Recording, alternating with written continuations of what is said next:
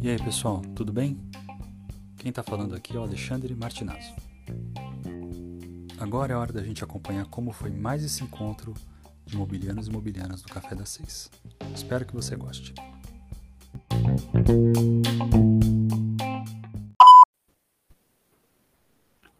Muito bem, começando mais um Café das Seis aqui na décima edição. O tema de hoje aparentemente não tem nada a ver com Campus Mobile, mas a gente vai aqui, espero que é, demonstrar minimamente o contrário. Hoje a gente vai conversar um pouquinho sobre educação ambiental, uma proposição aqui da digníssima Marinês, que está com a gente aqui e defendeu que o tema seria importante para a gente conversar, é, até para ampliar um pouquinho o nosso espectro de conhecimento, né? principalmente a gente aqui em tecnologia, muito centrado em temas de tecnologia, inovação, não sei o quê, por que não é, ter, abordar né, educação ambiental e como, que relação isso pode ter com, com tecnologia, certo? Para bater esse papo aqui, a gente convidou o Gabriel Furquim, que é um mobiliano aí da, da nona edição, foi finalista em Smart Cities, né, na, na, na edição passada, junto com a Marinês, né, é, desenvolvendo o projeto CIAVE. E ele já teve aqui, também junto com a Marinês, é, num outro Café da Seis, que me perdoem, mas eu não vou conseguir lembrar o número aqui de cabeça, mas a gente fez uma série dos. É, conversando com os projetos finalistas e o. É, e aí a Marinês e o Gabriel vieram aqui para conversar com a gente, certo? Mas eu gostaria que o Gabriel falasse um pouquinho mais sobre si. Então, Gabriel, seja bem-vindo, fala um pouquinho sobre você, e o que, que você faz da vida aí, de onde você está falando, e o principal aqui no Café das Seis, que não vai poder faltar, é você detalhar aí como é que é a sua preferência de consumo de café. Seja bem-vindo, cara. Obrigado, Ale. É um prazer estar aqui de novo, né? Como você falou, a gente já conversou um pouquinho lá sobre o CIAVE é, ano passado. Queria agradecer pelo convite, todo mundo está aqui. É, bom, eu sou o Gabriel, eu tô, faço parte da Tree, junto com a Maria, né, nossa startup, focada em arborização e educação ambiental também, né? Por isso que é, acho que eu fui convidado para falar um pouquinho com vocês hoje de novo, mas eu tenho um histórico de atuação na área ambiental um pouco mais longo, né? Eu sou formando em engenharia florestal. Dessa vez eu não vou confundir com educação ambiental igual da outra vez. Vocês lembram que eu confundi? Quem ouviu o episódio, vai lá e ouve que vocês vão entender, é, pegar a referência aí, tá? É, estou graduando em engenharia florestal, mas é, há muito tempo, desde o meu segundo ano de faculdade, eu trabalho com educação ambiental, com extensão e tudo mais. É, eu também é, fui, estive professor da escola pública, né? E peguei aí o ano de pandemia, comecei a trabalhar com um novo currículo, que é é, do Inova, então eu pude montar uma eletiva de sustentabilidade, educação ambiental. Né? Então tive contato aí em várias alçadas, várias alçadas aí do conhecimento, em vários momentos da, da minha atuação. E meu café, né, para não é, falar o contrário que eu disse outra vez, sou eclético, então café para mim são todos maravilhosos, mas aquele cafezinho com leite de manhã, para mim é tudo. Sem café da manhã eu não sou nada. Então cafezinho com leite, ó, maravilhoso. Maravilhoso, muito bem. E aí, destacar aqui que a Karina resgatou o episódio correto, então quem quiser dar uma olhadinha lá, é o episódio 48, em que a gente conversa é, sobre o projeto finalista aqui, a, da, da CIAV, né, e a Tri, a Tri Arbor Tech, certo? Então, já seguindo na linha aí da Tri Arbor, vou convidar a Maria Inês para se apresentar, ela que é está estreando aqui como embaixadora na categoria Smart Farms, falando aí diretamente do interior de São Paulo, certo? Seja bem-vinda, Marinês. Conta um pouquinho de você e é, do seu, da sua preferência de consumo de café, por favor.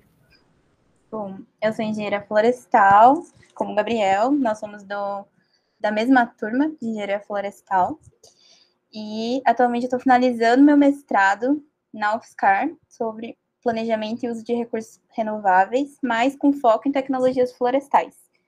E o CIAV, como foi falado aqui, ele faz parte do meu mestrado, então eu trouxe essa parte acadêmica para empreender também. E sou cofundadora junto com o Gabriel da Tree Arbor Tech. E o meu café, eu, como eu falei, eu não, no primeiro no CIAV eu falei que eu não gosto, não podia tomar muito café, mas agora com o mestrado não tem como. E o que eu estou gostando atualmente é um caramelo maquiado. É, infelizmente, tem horas que a gente sucumbe, né, à, necessidade, né, do momento. Enfim. Mas vamos lá. E aí, completando aqui o, as pessoas na, na conversa aqui, o Jacob, embaixador de games, falando aí de Belém do Pará, né? E, e aí você pode se perguntar, por que, que o embaixador de games vai falar sobre educação ambiental? Interrogação. Certo? Jacob, esclarece por quê e fala do seu café, por favor. Seja bem-vindo. Bem, eu queria. É que tem uma informação que eu acho que eu não digo, né? Porque senão ia me estender muito nas outras apresentações. É que eu eu estou terminando minha pós-graduação em gestão ambiental. Inclusive, vocês vão ter que me ajudar a terminar meu TCC, que é basicamente para isso que eu, que eu entrei aqui. Malandro, hein? Ó, oh, malandro. É. Olha que ligeiro. Eu, eu achei bem interessante, né? Vocês trazerem essa pauta, por isso que eu apareci aqui. Eu queria contribuir também com algumas coisas. E em relação ao café, é, eu já tinha dito antes, né, na, no outro Café das Seis, que eu gostava de café de maquininha, mas não é só isso, galera. Eu gosto de qualquer café. Se tiver gostoso, o café que o Gabriel falou é maravilhoso. Eu gosto também. Só que se for para escolher mesmo, de manhã cedo, eu prefiro o café puro, preto, aquele café bem forte, entendeu? Esse para mim é o melhor. Aquele café que você bebe, ele te dá um tapa assim para você é. chacoalhar, né?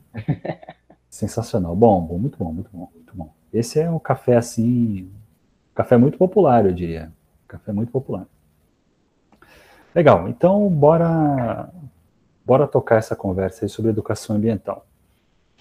E eu gostaria que a gente tentasse, começando a definir, mesmo que de uma maneira grosseira, o que, que é educação ambiental. Eu sei que tem legislação né, a respeito, é, tem sido ah, um, um tema cada vez mais comum no cotidiano, nas escolas e tal, mas a gente consegue definir que, que é educação ambiental? Quem gostaria de já dar esse, esse pontapé aí na, na conversa? Você, Gabriel? Pode ser, posso começar. É, bom, como você falou, né, tem muitas, muitas formas, muitos lugares que definem educação ambiental, mas se eu pudesse falar uma frase simples, seria um processo educacional para formar é, cidadãos. Basicamente isso. Porque hoje a gente já não pode mais ficar separando como era antigamente é, a vida, é, principalmente na cidade, né? Que a gente sabe historicamente teve um, um processo de é, deixar de lado muito da parte ambiental dentro das cidades, né? Isso há séculos e séculos, né? principalmente depois da Revolução Industrial. Mas hoje já não dá mais para a gente ficar, é, permitir que isso aconteça, né? Então acho que para formar cidadãos, a gente tem que trazer a educação ambiental é, de volta. Então, é assim que eu defino, é um processo formativo mesmo. Né? E daí ele pode é, não só ficar é, às, custas do que é passado dentro da escola, ou de alguma forma mais é, fixa, né? uma coisa mais é, sisuda. Ele tem que extrapolar todas as áreas que. To, todas as camadas sociais, todas as áreas. Então, a gente não está falando só da é, de instituições públicas, a gente está falando também de é, empresas ou qualquer outro tipo de órgãos que podem é, atuar em conjunto, né, cada um num ponto, ou, né, para poder formar mais completamente essas pessoas. Legal. É, e falando assim, mais no contexto escolar, né, ali pensando principalmente, imagino que na educação básica, né? ensino fundamental, talvez, e até ensino médio, é, dando, a, quer dizer, até falando um pouquinho do, do da minha experiência pessoal, né, eu quando é, quando estava, provavelmente, sei lá, na quarta, quinta série, ou hoje em dia seria quinto, sexto ano, né, na, na nomenclatura atual, é, eu me lembro de que naquele momento, então falando ali mais ou menos de 1994, mais ou menos nessa época, começava a, a virar um tema das aulas, é, e, perdão, ecologia começava a ter um tema das aulas muito impulsionada pela força que teve a Rio 92, que aí eu imagino que vocês aqui nem só ouviram falar disso em relatos históricos, né? Por... Enfim, ser um, ser um pouquinho mais, é, um pouquinho anterior a vocês aí, né? Mas isso começou a ser um tema, assim, que fazia parte ali da, é, sei lá, principalmente das aulas de geografia, vai, vamos dizer assim, que era, sempre tinha um, é, tinha um bimestre ou outro ali que entrava o tema ecologia como, um, como parte do, do currículo, né? Nesse sentido, educação ambiental continua sendo tratado desta maneira ou tem coisas que é, mudaram assim no sentido do, do, trato da educação ambiental na escola mesmo, né? falando assim educação formal no primeiro momento. É, é interessante que você falou isso, Ale, principalmente da Rio 92, porque se a gente for pegar a política nacional de educação ambiental, só, só foi, é, só chegou sete anos depois, foi em 99, né, se eu não me engano. Então, assim, olha o tempo que levou, nós sediamos nessa conferência gigantesca, e sete anos depois a gente chegou a ter a política, né, é, nacional de educação ambiental. Então, nota-se que tem um delay, como eu falei, né? Muito tempo, tem um delay aí do como que a gente pode é, atuar com, com essas questões. Mas hoje, né, como eu tive em contato né, dentro da escola, eu vejo que essa questão da educação ambiental, é, essas questões mais ecológicas, estão é, pingando em várias é, disciplinas, o que é bem legal. Então, por exemplo, a gente pega lá matemática, que a gente pega cálculo, sei lá, de porcentagem, uma coisa simples, mas a gente pensa ali é, em economia de energia, então a gente já está tratando de educação ambiental, né? Se a gente pega aí, né, acaba a química, é, um pouco mais próximo, né, um pouco mais normal que a gente espere isso, mas, sei lá, textos em é, literatura, alguma coisa mais recente, então a gente acaba, é, sim, tratando em outras disciplinas, né, além daquelas de biologia, ciência e tudo mais. E aí entra o ponto que é interessante, que hoje, que é uma bandeira que muitas pessoas é, defendem, e tem que ser defendida mesmo, eu sou uma delas, é que é a interdisciplinaridade, né? Então, que várias disciplinas acabem ali entrando em contato umas com as outras e trazendo a questão, fortalecendo a questão da educação ambiental, mas não só isso. É, a educação é, ambiental tem que ser um tema transdisciplinar, né? Ela não pode ficar só presa em cada disciplina, ela tem que ser algo fluido. Né? Então, assim, poxa, não vamos tratar apenas aqui é, do consumo de energia, né? E acabou aqui mesmo que a gente acabe tratando lá é, em biologia sobre as matrizes energéticas, né, que está lá no, tá no currículo tanto da educação do ensino médio quanto da educação básica dos anos finais, mas também é, fazer com que uma coisa permeie entre, é, entre, as disciplinas. Então, fazer com que realmente atuem vários, vários professores de todas as áreas atuem junto, né? Porque, como eu falei, é um processo de formação, então não pode ser picadinho como a gente está acostumado, né? Tem que ser alguma coisa que esteja realmente em contato e sempre esteja é, é, unido, né? Uma, cada ponto com um, um, ponto antigo, com o próximo e assim por diante, né? Não apenas ano a ano ou disciplina a disciplina, mas sim é, constante, né? Legal. Eu acho acho que eu só gostaria de destacar né, uma questão de nomenclatura aqui que quem está envolvido né, com, com, educação e pedagogia e tal, é, essas palavras são meio que naturais, né, mas, porém, interdisciplinar e transdisciplinar são, são conceitos aí fundamentais, né, e que, principalmente hoje, né, que se fala de, é, de dessa construção do conhecimento mais completa, né, não fora dos silos, né, dos, de, das, das disciplinas, né, isso tem sido cada vez mais utilizado, espero que, quer dizer, mas aí a sua colocação já deixou bem claro, né, a necessidade, né, dessa, dessa mistura boa entre, né, entre as disciplinas contribuindo umas com as outras, acho que já ficou bem claro do que significa. Eu só queria chamar a atenção, porque uhum. lá, é, provavelmente não faz parte do vocabulário de tech, mas é, o vocabulário comum, vamos dizer assim, da, da, da, pessoa de tech, né? Isso, e esse termo, né, transdisciplinar, também é uma coisa que, vamos dizer, que é relativamente nova, né? Então, assim, está sendo trazido para a área de educação cada vez mais forte, né? Então, é algo que a gente vai ouvir é, falar cada vez mais, né? Então isso é para todo mundo, né? Se alguém né, tiver filho e vá ter na escola, vai acabar ouvindo isso também. Então é legal a gente falar isso porque acaba abrangendo to todo mundo, né? E é isso. Legal. É, Jacob e Marinês, vocês querem fazer um complemento nesse sentido da, dessa experiência em escolar, talvez, na em educação ambiental?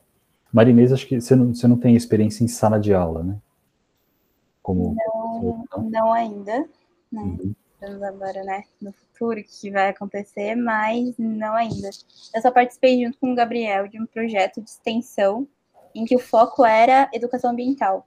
A gente levava as crianças do ensino fundamental 2 para a universidade e a gente explicava um pouco sobre alguns fatos de, sobre árvores, sobre conservação.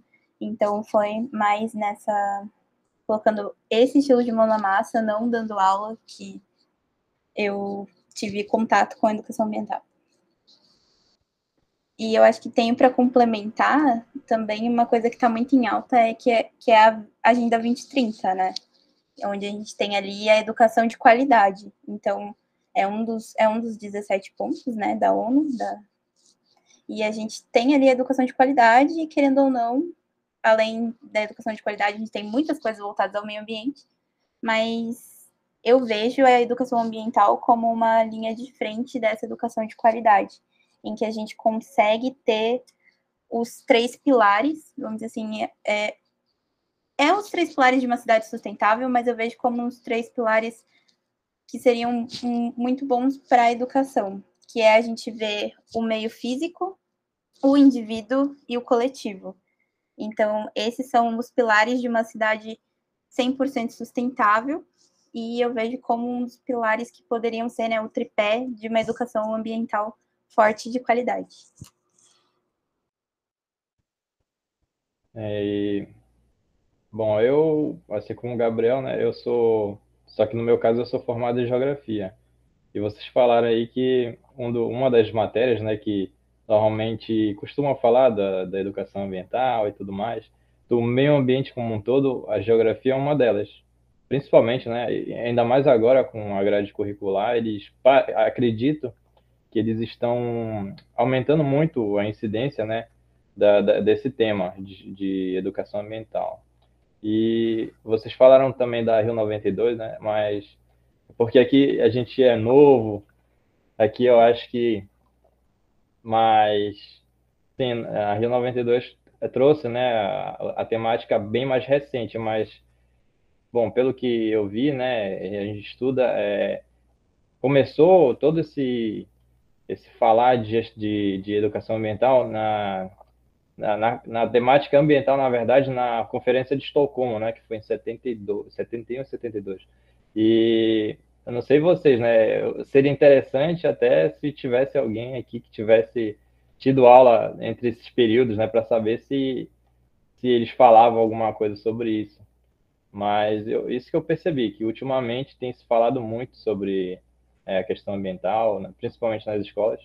E é uma temática que eu vou escolher é, justamente para o meu TCC, que por isso que eu vim, que é para é, ter uma experiência com vocês eu queria falar um pouco sobre a questão do, do material, material didático, né, que normalmente existe em algumas matérias, como geografia, que, que tem esse ponto, fala um pouco de gestão. Aí eu vou explorar isso lá no meu, no meu TCC. Aí é bem, é bem interessante essa, essa parte. Eu queria saber com vocês, o que, que vocês acham, né? Se esse, essa questão ambiental começou mesmo agora, agora, ou já vem de tempos? Principalmente Gabriel que estudou isso. Olha, eu acho que, assim, o nível que a gente fala, que a gente está hoje de discussão, demorou muito para começar, então acho que é bem recente mesmo. Mas como você falou, é isso mesmo, né? Venho lá em Estocolmo e tal, mas eu acho que tem pontos, né? Tem tipo check, é, checkpoints ali, né? Então, tipo, teve a conferência, depois a gente teve a Política Nacional de Meio Ambiente, que é de 81 aqui no Brasil, se eu não me engano. É, então, teve mais um delay aí até a gente estar tá dentro mesmo desse tema e ter realmente uma política né, para isso.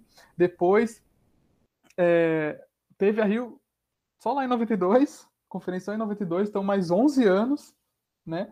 Então é de Estocolmo até a nossa política mais uns 11 pelo menos, uns 10 a 11 anos, depois para Rio 92 mais 11 anos, depois mais 7 para ter uma política nacional de educação ambiental. Então acho que assim, as coisas estão muito espaçadas, né? E com certeza, quando se institui uma política dessa, ou a gente tem uma conferência dessa, a gente tem realmente um furor ali e um certo nível de discussão mais, mais forte naquele momento. Mas lógico que depois de um tempo aquilo dá uma esfriada e tudo mais, né? É, então, assim, acho que o nível que a gente está hoje demorou muito e a gente tem muito que melhorar ainda. Mas sim, isso é, começou a ser discutido há um tempo atrás. E é interessante se a gente pegar até mesmo algumas profissões é, vou puxar um pouco de sardinha pro meu lado agora, tá? Mas algumas profissões, é, a Maria já sabe, tá rindo. É, algumas profissões a gente, a gente vê que também demorou muito, porque quando chega a engenharia florestal aqui no Brasil, foi antes da conferência de Socorro, foi década de 60, né, Má? Então, assim, poxa vida, demorou muito tempo a gente ter alguma profissão especializada em é, cuidar do, do meio ambiente nesse sentido, ou uso sustentável, né? E depois demorou muito tempo a gente ter engenharia ambiental, que foi lá na década de 80, se não me engano, e depois gestão ambiental também, né? Foi nessa época. Então, assim, ver como as coisas são muito espaçadas e se demora muito para a gente ter um, é, uma formação efetiva, seja ela de base, né, da educação ambiental e tudo mais, ter as discussões, como vocês falaram, lá no material didático, né? Ou não, seja uma palestrinha, a gente sabe, né, que às vezes tem, tem uma palestra, algumas coisas específicas na escola, ou seja formação é, a nível superior, né? Que é na, faculdade, na universidade, numa faculdade e tudo mais. Então, assim, as coisas são espaçadas. Eu acho que esse também é um dos problemas que a gente encontra. A gente encontrou no passado, né? E hoje está um pouco mais é, constante, né? Até porque a gente teve a ODS 17 também, né? Agora recente, então é outro ponto aí que está ajudando a, a acelerar alguns processos, né? E tudo mais. Sim, sim. O, o DS é, que é o que? 2015, né? Que é a publicação, né? É. É, cara, nesse sentido dos. É... Enquanto você estava falando, Gabriel, eu fiquei pensando algumas, algumas coisas, assim, né? Porque é, já pensando na minha, na minha trajetória de faculdade, eu me lembro que na Poli, quando eu entrei, foi quando estava é, se propondo a primeira turma de ambiental.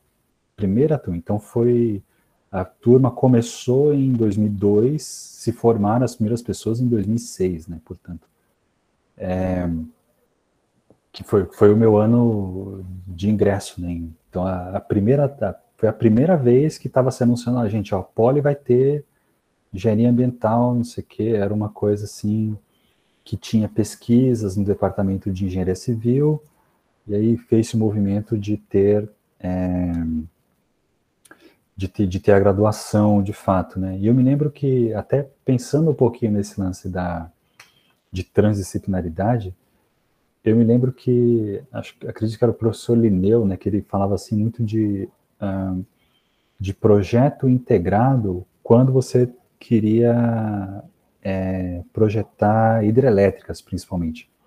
Porque você tem que considerar uma série de variáveis que vão, óbvio, muitíssimo além do simplesmente da conversão eletromecânica ali é, com a barragem, né?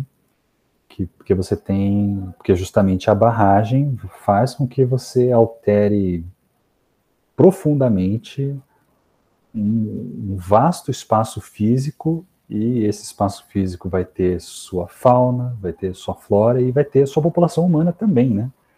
Que tudo, e tudo isso faz diferença na maneira como você é, lida com as consequências do, é, da barragem, né?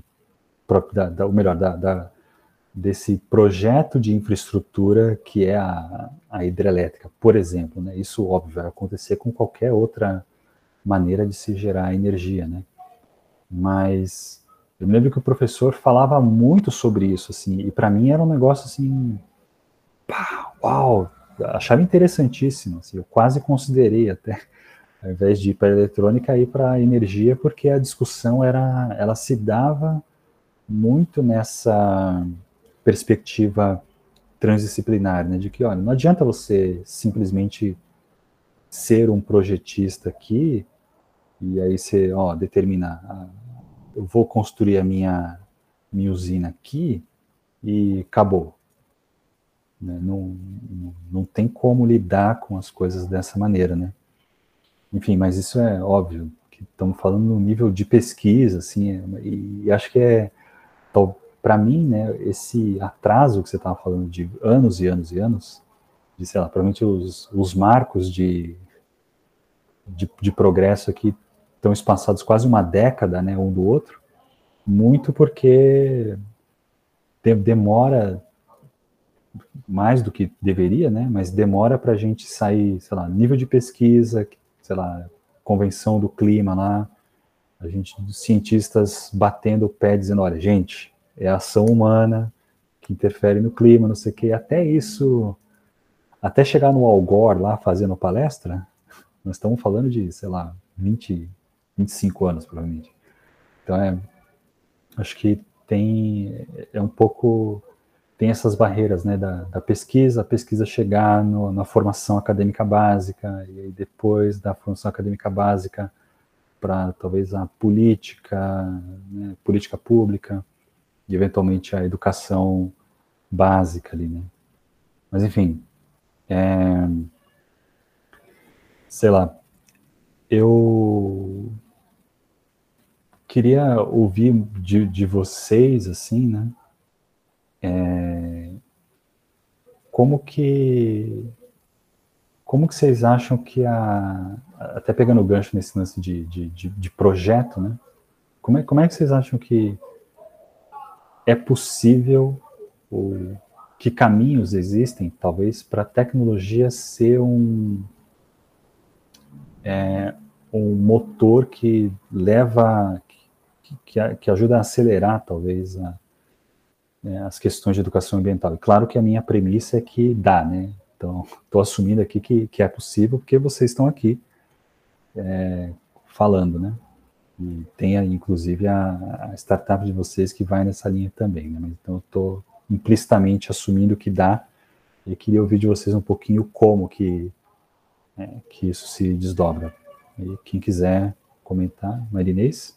É, vou começar, depois eu passo a bola para os meninos, mas eu acho que a gente está vivendo atualmente num mundo que não tem como a gente viver sem tecnologia. E pensando que a educação ambiental ela começa desde a base, é, trazer as crianças que já nasceram nesse mundo tecnológico, trazer a tecnologia para ensinar um pouco sobre o meio ambiente e melhor ainda, tentar levar essas crianças para o meio ambiente, né? Porque a gente, a gente vê que existe um problema que é considerado, já está sendo estudado por alguns médicos, a gente viu em palestras também nos congressos de arborização urbana, que a falta do verde faz mal.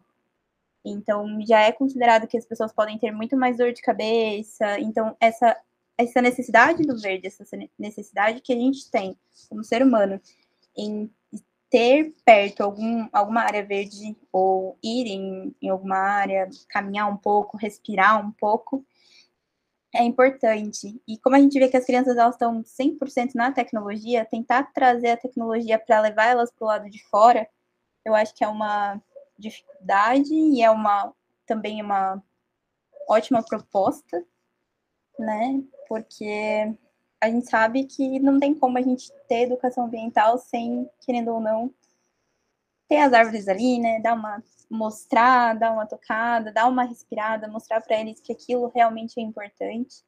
E a educação ambiental, os sensores, sejam sensores, sejam aplicativos, sejam jogos, elas estão ali que eu acho que para agregar e para deixar essas crianças muito mais interessadas.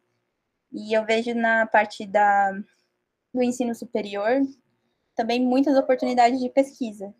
Então, eu acho que a tecnologia dá, super dá, e já estava na hora da gente estar tá usando. É, é, exatamente isso que a Maria falou, assim. É, eu agora estou escrevendo um artigo justamente sobre isso, assim, estou pesquisando algumas tecnologias, algumas coisas, algumas ações, é, materiais que tem sobre é, educação, mas mais focado na arborização, né, que é a nossa área, é, né, a gente conhece mais tal. Então, eu e Maria é, estamos escrevendo um artigo sobre isso.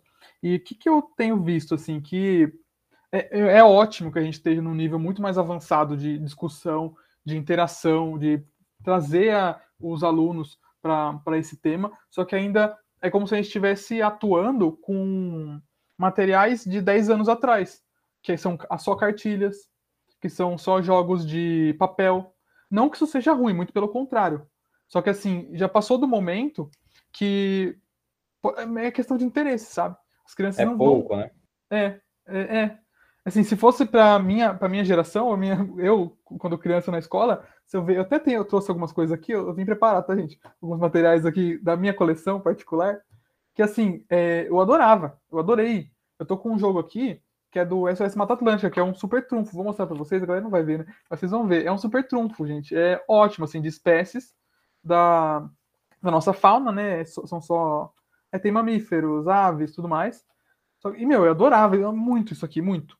Só que hoje, a, a, os alunos já não têm tanto interesse nesse tipo de material, né? E se, gente, eu, se tivesse um jogo de PS4 para eles, do, eles ficariam muito mais felizes, sabe? E assim, isso é um é um vácuo que está se formando e tem muito espaço para isso mesmo, assim, como a Maria falou, tanto para pesquisa, né, quanto para ações mais efetivas mesmo dentro da escola. Então eu vejo isso, que tem muita gente, muito especialista fazendo coisa muito legal, muitas ações ótimas sobre o tema, mas ainda está restrito a isso. Às vezes pode ser por falta de conhecimento ou de parceria mesmo. Porque imagina é, eu estive em contato dentro da escola, eu sei. Muitas vezes o professor não tem tempo de, de trabalhar numa coisa muito mais específica, muito mais elaborada, ou não tem conhecimento mesmo. Como que ele vai programar um jogo, né? Não é tão simples assim, né? Então, assim, acho que cabe, aí, aí a gente entra muito no que a política é, nacional diz, que é de, de, agregar diversas áreas. Então, assim, por que é, trazer a universidade para perto e atuar junto a isso? né, acompanhar o desenvolvimento é, dos alunos durante um período. Né? A gente não, tem, não dá para acompanhar para sempre, é difícil, né? Mas por que não algumas ações, algumas pesquisas nesse sentido? Então, é, ou mesmo ONGs, que a gente tem agora uma crescente, startups mesmo, né, como, como a gente. Então, acho que é um, um espaço que tem para nadar de braçada no futuro. Agora, parte um pouco do interesse também de de setores públicos, né? Porque não basta a gente fazer e também o material não ser divulgado, não ser aproveitado. Mas assim, é o que a Maria falou. A gente tem. É... Vamos pegar o exemplo do Pokémon GO. A gente tem é, realidade aumentada aí, gente. Dá para fazer um, um trabalho muito legal com isso, né? Também. Então, trazer tecnologia cada vez mais perto da, das crianças que já nasceram nesse mundo facilitaria muito a formação por educação ambiental. Isso que é interessante, porque sou justamente dessa área, né, dos jogos. E um, um, uma das coisas que eu pretendo fazer no futuro é jogos é, relacionados à educação. E principalmente, já que eu faço, né, sou da área da educação ambiental também, eu vou tentar, né, criar jogos nessa área. Seria até um, um, uma possibilidade de artigo, ia ser muito interessante. Mas eu queria falar também para vocês que é muito legal essa pergunta do Ale, porque a tecnologia, no geral, se vocês pararem para pensar, ela é uma das responsáveis também pelo, pela degradação né, do meio ambiente. Então, é obviamente, é óbvio que a gente precisa usar ela para combater ela mesma, né, vamos dizer assim, porque é, a gente vê né, as, as, possibilidades. E achei interessante também, eu vi um pouco do, do aplicativo, do, da startup de vocês, né?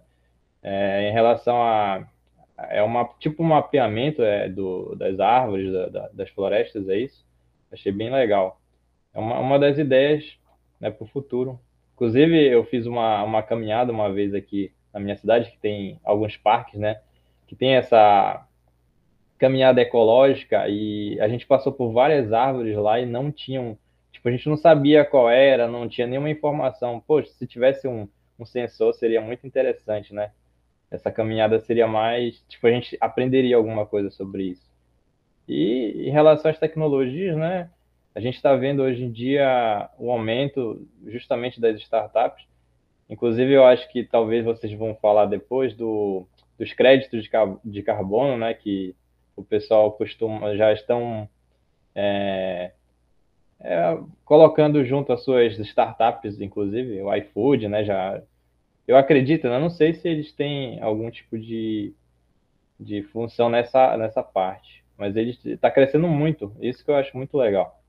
Só na parte de jogos que eu ainda não vi muita coisa, mas quem sabe, né? Isso não aumente também. Sim, é, em, em jogos especificamente, acho que só a, o único movimento que eu vejo, mas eu também não, de, de novo, né, não sou especialista aqui no tema, acho que é mais o pessoal do aquele movimento do Game for Change, que é mais forte nesse sentido, né, de desse, desses, de uma maneira mais ampla, falando de é, ou trazendo, publicizando, incentivando tudo, é, esses jogos que tenham impacto social de uma maneira ampla. Né? Eu, eu, me lembro no Game for Change uma vez é, de ter visto até um, um, jogo que era sobre tsunami, quando teve aquele episódio de tsunami. Caramba, que já deve ter uns 10 anos aí, eu não lembro. Foi em algum lugar da Ásia, eu não estou lembrado agora exatamente onde foi, mas enfim. É, enfim, é, eu queria voltar num, num assunto aqui que eu acho que é, tem a ver um pouquinho com esse lance de, com essa intersecção, talvez, né, de é, entre educação ambiental e tecnologia. Que assim, e aí pegando o gancho, até acho que foi a Marinês que estava falando lá no começo, sobre cidade sustentável, né? Sobre esse conceito que é a cidade sustentável, né? Que tipicamente está muito associada à cidade inteligente, né? Aquele conceito é, mais macro de cidade inteligente, no qual você você tem é, você tem implicaria né, em você ter dados e eventual, os sensores, né, por, sensores, portanto, os dados, né, e eventualmente atuando para resolver problemas da cidade a partir desses sensores, né. E aí, se a gente colocar, ou se a gente enfatizar, talvez, o componente sustentabilidade, ou aspecto sustentabilidade nisso tudo, né, é, me parece que é, o manejo da, da vegetação urbana, em alguma medida, tem relação aqui, né? E aí, é, como, como que vocês veem isso, assim, essa relação entre, talvez, cidade inteligente e educação ambiental? Existe aí alguma intersecção? Deixa só aproveitar o gancho, claro. é, respondendo Jacob também. É, tem algumas. Uma, eu vi uma vez uma ação é, que foi passada para nós é, em cursos formativos, né, enquanto estava dando aula, que era justamente assim, é, trazia alguns. Era, não, eu vou, não vou lembrar agora quem que fazia isso. Eu estou muito triste, porque eu precisava lembrar disso, porque era genial, assim.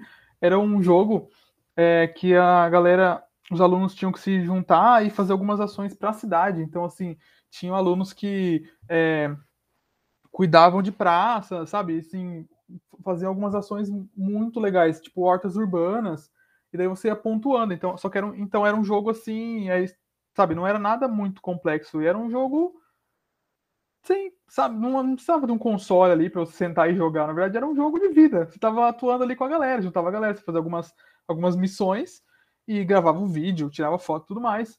E com isso você ia construindo algumas ações efetivas, ações é, que foram realmente implantadas, sabe? Então os alunos faziam, os pais iam junto, assim, ia trazendo a comunidade, de repente o bairro todo estava fazendo, reciclando, sabe? Coisas que não são difíceis de se fazer, coisas que não precisam de nenhum conhecimento muito aprofundado, sabe? Coisas, às vezes coisas empíricas, né? Como fazer uma horta, assim, de repente, para quem é mais novo, quem não teve contato, pode ser alguma coisa mais ah, chata ou difícil, mas às vezes, né? Algo, sei lá, o pai dessa criança sabe, é, já, sei lá, morou em área rural, depois veio para a cidade, então tem esse conhecimento ainda, traz os avós, então é uma coisa que falta ser passado muitas vezes para gerações. E daí, nesse sentido, também é, ações de educação ambiental ajudam a gerir a cidade, né? Ajudam na gestão da cidade. E é muito do que o nosso sistema traz. Daí, se a Maria quiser complementar e mandar bala agora, né, Mar? Sim, sim. E o que você falou, Gá, eu acho que vem muito daquele processo de placemaking que foi que a gente está tá começando a ver agora, que são várias ações. Você escolhe um local e você vê quais são as ações que podem ser feitas naquele local junto com as pessoas que estão em volta, naquele bairro, próximo daquela praça, e talvez até esses jogos possam ajudar nesse processo de placemaking, né? Que é um processo que está muito bombando lá fora e que a gente não vê no, aqui no Brasil. Então, uma coisa que eu vejo que a educação ambiental ela pode ajudar muito nesse processo de smart cities mas eu vejo que lá fora está muito mais avançado do que aqui. Porque lá fora, quando a gente fala de árvores urbanas, elas são muito mais levadas em consideração do que aqui no Brasil. Então a gente vê que a gente tem um processo agora, começando um processo de preocupação maior com árvores na cidade, quando o problema ainda não aconteceu, porque uma coisa que a gente viu agora, né, ontem nos jornais, até em São Paulo, que foi árvores caindo em cima de carro, todo esse problema. E daí a gente só vê o problema. E daí a gente resolve quando o problema já aconteceu. Então, tem muitos processos que a gente está vendo agora, como o município verde azul, como processos no Paraná, e agora a política que está sendo, já foi enviada para o Congresso para Política Nacional de Arborização Urbana, então, a gente está vendo esse, esse processo das árvores urbanas começarem a ter destaque. E, querendo ou não, elas deveriam ter muita importância, porque se não fosse elas, a gente estaria num calor extremo. A gente também não teria como ter aquela sombrinha para descansar depois do almoço, ficar lendo um livro, ficar respirando um pouquinho. A gente não teria sombra para o carro, a gente também não teria uma um abafar de barulhos, né? Porque a gente vê que bairros mais arborizados a gente tem uma tranquilidade maior, podemos dizer assim. Então a gente vê que elas têm muitos benefícios que a gente não tem aproveitados aqui no Brasil.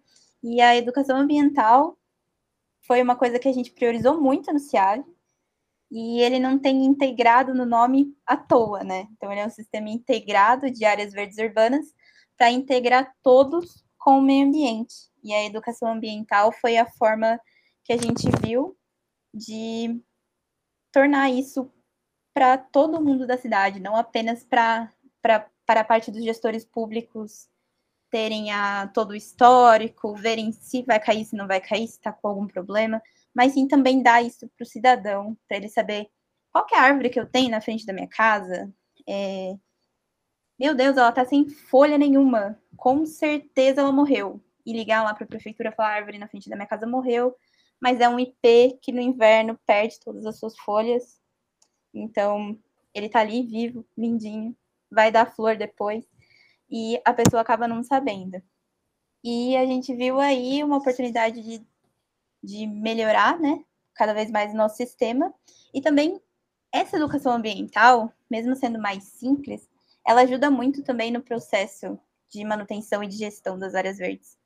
Porque os problemas que as pessoas vão levar vão ser problemas muito mais técnicos e muito mais sérios do que simplesmente a árvore na frente da minha calçada tá fazendo sujeira e eu não quero ela aqui. Então, o que você pode fazer com aquela folha? Dá para usar para compostagem, colocar no meu jardim, colocar no meu vasinho. Então, ter essa mudança e não apenas na base, né, na educação pública, nas escolas, mas também em, com todos da cidade.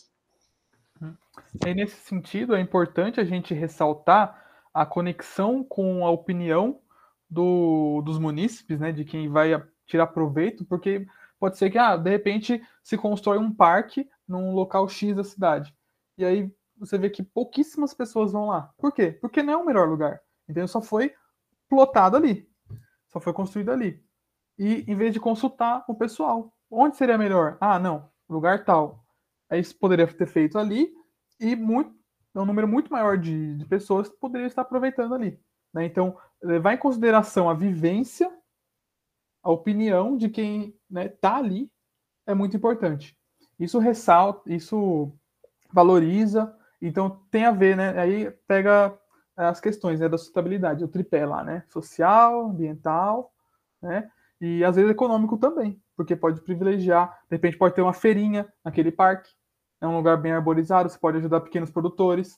Então a gente começa a extrapolar para outras áreas, outros pontos. Então, é, ter contato de fato com os cidadãos, valorizar a opinião deles, as vivências deles é muito importante para uma formação, né? Formação cidadã, como eu falei. Então, é, é bom ressaltar esse ponto também.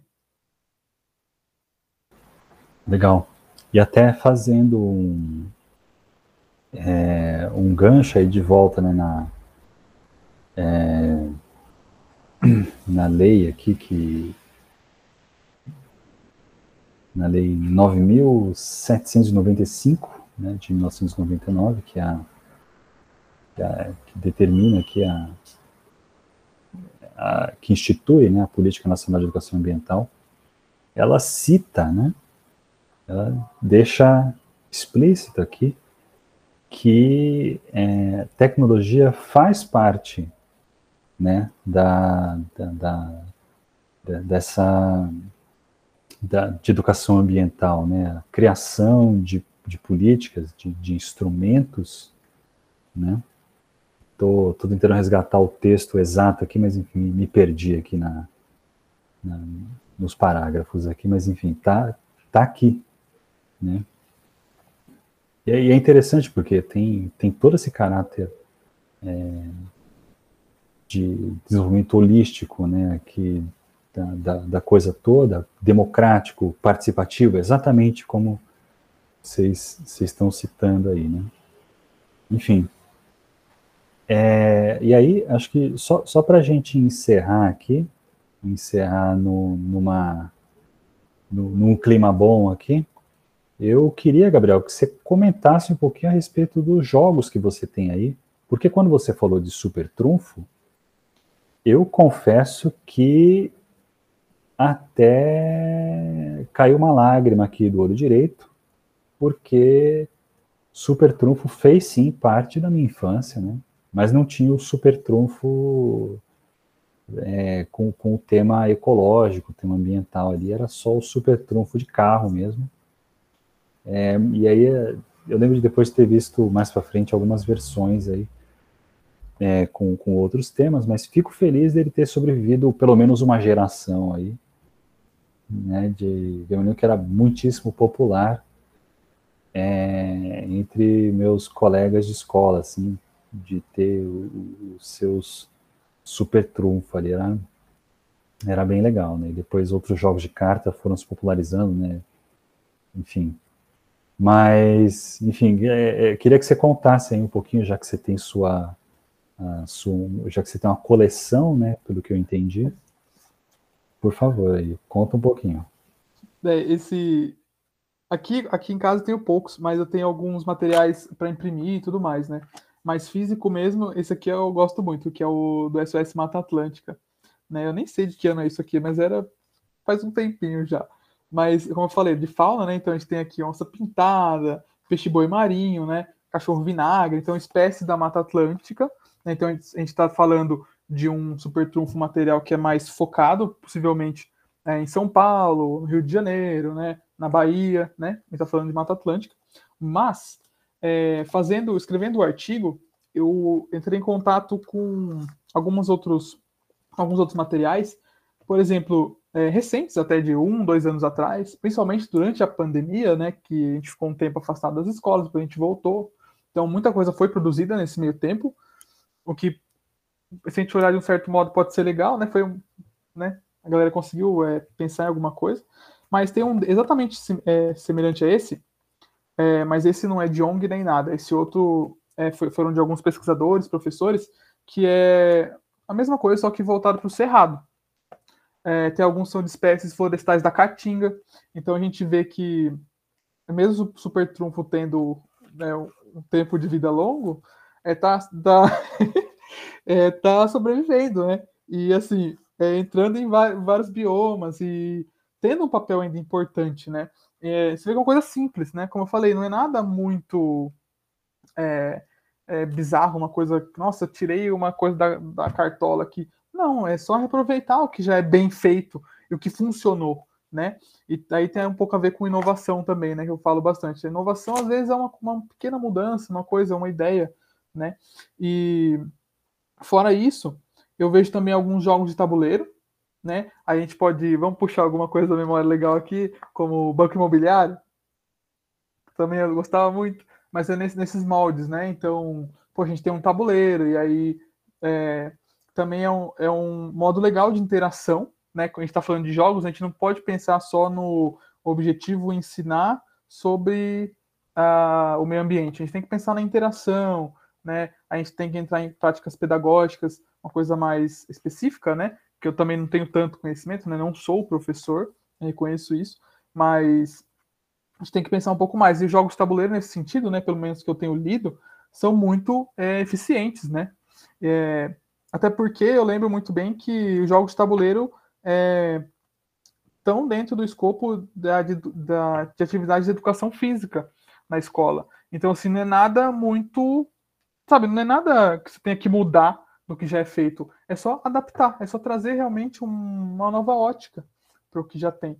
E, de novo, né, muita coisa tem sido, tem sido feita para o Cerrado, o que é ótimo, porque a gente sabe que é hoje né, é o mais ameaçado, o mais ameaçado, né, apesar de que a Mata Atlântica já foi mais destruída, mas hoje o Cerrado sofre grande ameaça.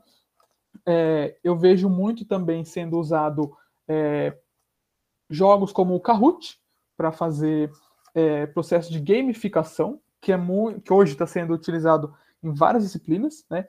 Então, lógico que a educação ambiental ia acabar trazendo isso também. E eu tenho aqui também alguns materiais que eu até falei para a Maria antes, falei, olha, eu resgatei aqui uma coisa legal, são os materiais lá da faculdade, que eu não fiz parte dessa, dessa produção, infelizmente, eu queria ter feito porque é muito legal, mas assim, é, é um material tão legal que a gente tem que falar, né? Chama Bate-Papo com Produtores Rurais. Então a gente vê que a educação ambiental, né, extrapolando aí, saindo da parte escolar e chegando em quem realmente vive, né, o meio ambiente, né, o pessoal que está lá no campo, né. Então assim foram feitas três cartilhas em contato com esses produtores rurais, né, de uma maneira que fosse explicado coisas técnicas de uma maneira simples, para que eles tivessem conhecimento. Então olha só, né, educação ambiental trazendo uma coisa técnica pesada transformando em uma coisa leve e factível, né? Então a gente tem um, uma cartilha que é de legislação ambiental, falando sobre reserva legal, APP, né, área de proteção é, preservação permanente, e outra falando sobre sistemas agroflorestais, né, que a gente sabe que é hoje, né, para quem atua nessa área, sabe o quão importante é principalmente para os pequenos produtores, e conservação de nascentes, que é um tema também recorrente. A gente fala muito, ah, vamos proteger as nascentes, beleza, mas como a gente faz isso é, efetivamente? Né? Então, de novo, a gente pode trazer jogos ou mesmo cartilhas, mas feitas de uma forma diferente, não redigir um texto e botar para a galera ler. Não, vamos sentar com o pessoal que tem interesse nisso, né? É, extrair um pouco do conhecimento deles também, porque é uma troca. Né? A gente está falando de um programa de extensão, né? Esse bate-papo foi um programa de extensão. É, então, trazer um pouco do que eles, trazer o que eles conhecem, não um pouco, né? Mas trazer o que eles conhecem e mesclar o que a gente tem a oferecer. E aí sim criar um material efetivo. Puxando o gancho aí, convido aí a quem está escutando a voltar um pouquinho nos podcasts, que teve alguns episódios do podcast que teve um focado em inclusão digital, que as meninas falaram muito sobre essa parte, então super recomendo. Obrigado, hein, Marinês. Nem você fazendo o jabá no meu lugar aqui, hein? Muito bom, muito bom. É, Jacob, você quer fazer algum comentário aí, já que estava falando bastante sobre é, materiais didáticos, né, jogos e educação ambiental? Não tem muito o que falar, eles já resumiram bem tudo. É só é que realmente é uma, uma das coisas que me interessam e eu tô, eu tô pegando todas as informações, estou até anotando aqui para justamente ver se eu consigo. Que eu ainda estou no começo de criar o meu TCC de gestão ambiental, né? Que eu quero fazer nessa área da educação. Então vai ser muito importante para minha pesquisa. Aí é até bom que eu já sei do Gabriel, da Maria Inês, eu posso qualquer coisa eu, eu posso pedir umas dicas para eles. E muito legal aí a contribuição de vocês. Curti muito. Eu acho, Ale, que para, assim, só fechando aqui concluindo a fala do Gabriel, eu acho que a gente pode fazer um paralelo da educação ambiental com o empreendedorismo, querendo ou não, né? Porque o principal é a gente escutar o nosso público, né? E na educação ambiental, a gente tem que saber muito bem quem é o nosso público-alvo, né? Se são crianças, se são adultos, e, se possível, a gente escutar o que eles têm a dizer e, com isso, trabalhar melhor e aprender melhor e cada vez mais melhorar o nosso jogo, o nosso processo de educação, como dar aula ou como ou como passar aquele nosso conhecimento. Porque às vezes a gente é tão técnico que a gente não consegue falar de um jeito sem ser linguajar técnico e o produtor não vai entender, ou uma criança não vai entender. Uma frase que a gente eu falava muito e o Gá acabava replicando também, querendo ou não, porque já faz parte da família, que eu falo que o nosso, o nosso aplicativo, a minha avó tinha que entender. A minha avó tinha que saber usar e ela tinha que entender o que, que a gente estava fazendo. Então, acho que isso é o principal. Se o nosso público-alvo está entendendo, se na educação ambiental aquela criança ela realmente ficou interessada, engajada, ela achou aquilo interessante, ela vai replicar isso na família e aquele, aquele conhecimento vai ser passado. Então, eu só queria concluir com esse, com esse paralelo. Sensacional, muito obrigado. E é, a gente tá, enquanto a gente está gravando aqui, não está publicado ainda, mas ele vai ser o episódio 57, esse episódio que a Marinês fez referência aqui de inclusão digital, que tem absolutamente tudo a ver com o que a gente está, essa parte final aqui, especialmente de construção de conhecimento e até é, de encontrar a melhor maneira de tornar né, essa comunicação efetiva, né?